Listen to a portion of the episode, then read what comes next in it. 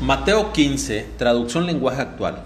Algunos de los fariseos y de los maestros de la ley que habían venido de Jerusalén le preguntaron a Jesús, ¿por qué tus discípulos no siguen las costumbres que nuestros antepasados han practicado desde hace mucho tiempo? ¿Por qué no se lavan las manos antes de comer? Jesús les dijo, ¿y por qué ustedes desobedecen el mandamiento de Dios para obedecer sus propias costumbres? Porque Dios dijo, obedezcan y cuidan a su padre y a su madre. La persona que maltrate a su padre o a su madre tendrá que morir. Pero ustedes dicen que uno no desobedece a Dios si le dice a sus padres, no puedo ayudarlos porque prometí darle a Dios todo lo que tengo, incluyendo mi dinero. Ustedes no hacen caso de los mandamientos de Dios con tal de seguir sus propias costumbres. Son unos hipócritas.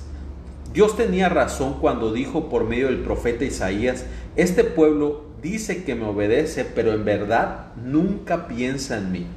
De nada sirve que ustedes me alaben, pues inventan reglas y luego las enseñan diciendo que yo las ordené.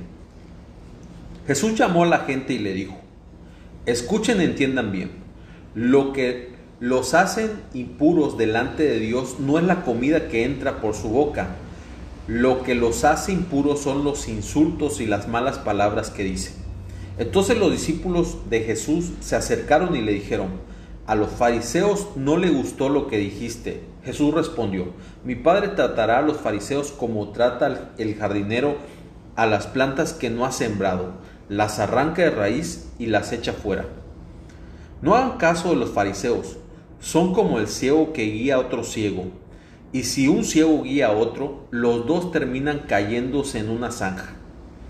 Pero preguntó, explícanos qué quisiste decir cuando hablaste de, de, lo que nos hace impuros delante de Dios.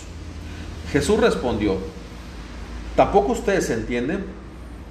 Todo lo que comemos o bebemos va al estómago y después el cuerpo lo expulsa.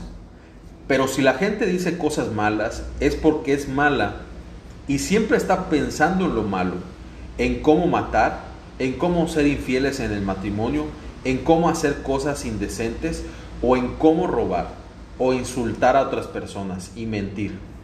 A Dios no le agrada que gente así lo alabe, pero cualquiera puede alabar a Dios aunque coma sin lavarse las manos. Jesús se fue de ahí a la región de Tiro y de Sidón una mujer de esa región, que era del grupo al que los judíos llamaban cananeos, se acercó a Jesús y le dijo a gritos, Señor, tú que eres el Mesías, ten compasión de mí y ayúdame. Mi hija tiene un demonio que la hace sufrir mucho. Jesús no le hizo caso, pero los discípulos se le acercaron a él y le rogaron, atiende a esta mujer, pues viene gritando detrás de nosotros. Jesús respondió, Dios me envió para ayudar solo a los israelitas, pues ellos son para mí como ovejas perdidas. Pero la mujer se acercó a Jesús, se arrodilló delante de él y le dijo, Señor, ayúdame. Jesús le dijo, no está bien quitarles la comida a los hijos para echársela a los perros. La mujer respondió, Señor, eso es cierto, pero aún los perros comen de las sobras que caen de la mesa de sus dueños. Entonces Jesús le dijo, mujer, tú sí que tienes confianza en Dios, lo que me has pedido se hará. Y en ese mismo instante su hija quedó sana. Jesús salió de ahí y llegó a la orilla del lago de Galilea, luego subió a un cerro y se sentó.